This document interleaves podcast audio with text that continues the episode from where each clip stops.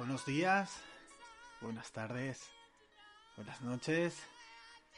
Soy Fran Gutiérrez, creador de Recuperarte de tu expareja.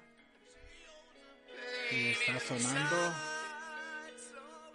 This I Love de Guns N' Roses.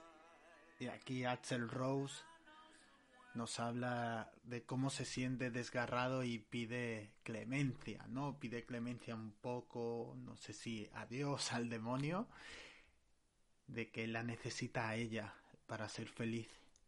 Bienvenidos al primer programa donde intentaré indagar un poco en la situación en la que te encuentras o te has encontrado porque tal vez si estás escuchando ahora mismo este capítulo, te acaba de dejar tu pareja, estás viviendo el duelo de una ruptura o te preparas para ello, ¿no? Y es un poco qué nos pasa a la gente cuando nos deja la pareja. Sientes dolor, vacío. Tu vida es como que ya no tiene sentido, ¿no? Es un poco lo que también nos han inculcado desde pequeños. Esa felicidad se encuentra cuando tienes a alguien al lado. Nos han hecho creer que sin esa persona al lado no, no podemos ser nada. Y normalmente cuando dejamos, eh, nos dejan, tendemos a buscar eh, cómo recuperarla, ¿no? A esta persona, quiero volver con ella. Y el consejo que nos dan, nos han dado desde Hollywood, aunque tengo que reconocer que últimamente ya las películas o series son, son más realistas, ¿no? En estos tiempos de COVID ahora, creo que hemos superado a cualquier capítulo de Black Mirror. Pero lo que siempre nos han dicho o nos han aconsejado nuestros amigos, siempre desde la buena fe, creo, ¿no? No creo que un, amigo, un amigo nos, nos aconsejen para, para jodernos, pero siempre hablo desde la perspectiva de cuando se le aconseja a un hombre o los consejos que yo he recibido es eh, llama a la radio, dedícale una canción, escríbele una carta y dile cómo te sientes eh, insiste, insiste, ¿no? ¿Qué, ¿Qué, pasa, no? Cuando tú pierdes todo el valor como, como persona, ¿no? Eh, no creo que sea agradable, ¿no? Tener a alguien detrás insistiendo, vuelve, vuelve conmigo, por favor, ¿no? Y creo que siempre nos han enseñado, ¿no? La típica escena de típica película americana, Tom es dejado por Kelly, ¿no? Suelen poner nombres así americanos y corre rápidamente Tom, le compra ramos de flores, pica la puerta a la chica y que le dice, wow, es increíble y terminan volviendo cuando en realidad no, eso es lo que genera es, el rechazo. Y hay una cosa muy interesante que siempre se ha dicho, ¿no? Cuando te dejan, tendemos a culpar a la otra persona, ¿no? Hostia, joder, es que porque me ha dejado.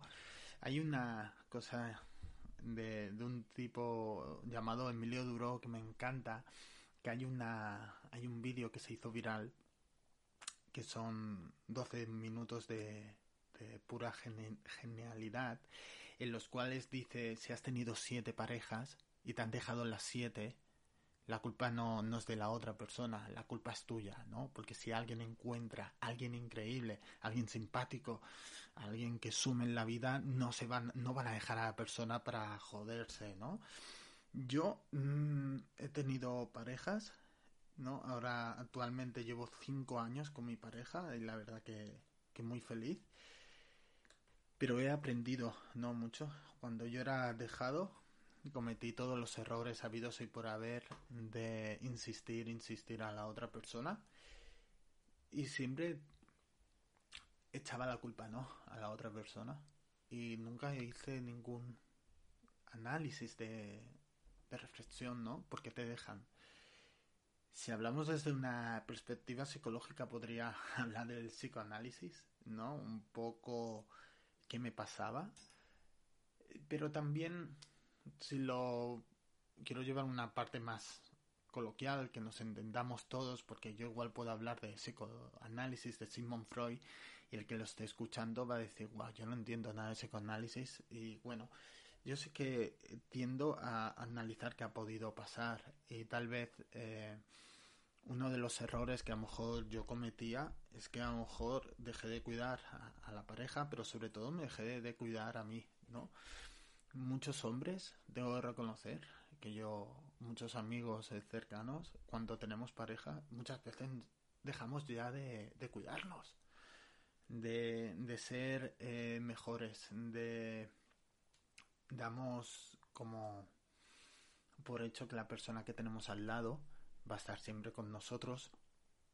Y nosotros también eh, es como que ya ya no te esfuerzas no y ahora vivimos en un mundo que actualmente abundancia nuestras parejas van a tener siempre gente alrededor eh, gente que siempre va a estar ahí que a la que ahora las aplicaciones Tinder, Instagram, ¿no? Son redes sociales que actualmente tienden a que tú puedas conocer a mucha gente y eh, que tú siempre vas a estar en el mercado y la persona que tienes al lado también. Esto es como el trabajo, ¿no? Gracias a páginas como LinkedIn, ¿no? Eh, ahora ya hay empresas que te vienen a ti a buscar directamente y vamos a ser realistas, tú igual estás en el trabajo bien, viene una empresa que te ofrece algo mejor y se va a ir, mm, te va, va a hacer un análisis, hostia, yo en esta empresa y puede pasar eh, con la pareja, ¿no? Eh, tendemos a pensar eso, dejamos de mejorar, dejamos de crecer y, y encima, cuando nos dejan, queremos que eh, volver con la otra persona. Cuando la otra persona igual te ha dejado, seguramente, normalmente, por lo que yo he visto, cuando alguien te deja es... Eh, sonará feo, es porque ya tiene a otra persona, ¿no? Y, y, ya está. Y dice que. Y cree, no significa que sea cierto que esa persona es mejor que, que tú, porque eh, cree que le va a aportar más, pero no significa que seguramente ahora que me estés escuchando pensarás, hostia, es que yo soy peor o mejor, no. Creo que cada día tenemos la oportunidad de, crecer como personas y, de eso se trata. Un poco con el con este primer capítulo quiero hacer hincapié en que los primeros días, la primera temporada es muy complicada, ¿no? Te levantas por las mañanas y ya no tienes el, típico WhatsApp de buen día, te quiero. Eh, llega el fin de semana y ya no tienes el plan, ¿no? Con tu pareja. Eh, notas dolor, no, no se puede medir el, el dolor por jerarquías, ¿no? Igual alguien que le haya dejado, que ha llevado un año, puede sentir el mismo dolor que una pareja que lleva 10 años. No, no se puede medir eso. Pero sí que lo importante es hacer un ejercicio de autorreflexión, de entender qué ha pasado, ¿no? Hacerse un, análisis de autocrítica. Te, te diría, habla con, con alguien cercano a ti, pregúntale, ¿no? Que te haga un feedback honesto, ¿no? Tampoco te vayas a tu mayor enemigo o enemiga porque te va, te va a hundir y ahora no, no es necesario. Luego, sobre todo, en este primer eh, capítulo, ¿no? Porque el primer episodio que grabé era un poco introducción, en el cual igual podía sonar duro, en el cual decía que no, no vas a recuperar a tu expareja. Pues honestamente no, no conozco a mucha gente que haya vuelto después de una ruptura. Es muy, muy difícil, ¿no? Volver con, con la persona y yo creo que nos... que si vuelves tenéis que haber hecho un trabajo interno increíble. Pero yo opto por, por volver contigo mismo. Sé que suena a lo mejor demasiado budista, demasiado wow, ¿no? Pero es, lo más honesto, lo más, lo más real, volver contigo, volverte a conquistar. Creo que ahora, aunque sé que lo estás pasando realmente mal, estás en una etapa increíble de tu vida, que este momento lo vas a recordar siempre. Va a ser un antes y un después. No sé cómo te llamas, pero solo te digo que esto va a ser algo que marcará, algo que va a hacer que veas la vida de, de otro modo. Hay un hay algo interesante que es que cuando van pasando los días ese dolor va desapareciendo. Ya no sientes esa angustia. Y llega un momento en el cual eh, empiezas a hacer las paces contigo también. ¿No? Hay algo interesante en todo este dolor y es que hay algo que te quiere decir algo interiormente. Algo interesante de cuando estás sufriendo una ruptura es que estás solo o sola, porque cuando sufres una ruptura normalmente eh, no tienes ganas de relacionarte con los demás y te relacionas con contigo, ¿no? Y es momento ahora de escucharse Tal vez has estado tanto tiempo ocupado con, con tu expareja que no te has parado a pensar qué quieres en tu vida, para qué has venido, ¿no? Yo te animo un poco a que cojas un papel, un boli, o que tú mismo te preguntes, escribas, te grabes a ti mismo en un audio, te preguntes qué falló, como qué fallar, eh, bueno, más que fallar, no, porque suena demasiado, ¿no? A lo mejor fallar para mí es algo que no he hecho bien ni suena mal, pero yo opto por, por entender qué hice, ¿no? Si tampoco tu expareja va a tener razón en lo que decía, ¿no? Porque muchas veces se tiene pareja y, se, y la frustración de que siente una persona se la tira a la otra persona y los miedos de esa persona se los tira a la otra, ¿no? Pero sobre todo yo soy partidario de hacer un ejercicio, preguntarte qué hiciste bien y qué hiciste mal. Si eras una persona que tal vez era celosa, pregúntate de dónde venían esos celos. Claro, si me dices es que mi pareja se iba de fiesta, eh, vi mensajes que tonteaba con cierta persona, eh, tienes toda razón de sentir desconfianza. Y para terminar este capítulo, hay un ejercicio que tienes que empezar a hacer. Tienes que bloquear a esa persona de todas tus redes sociales.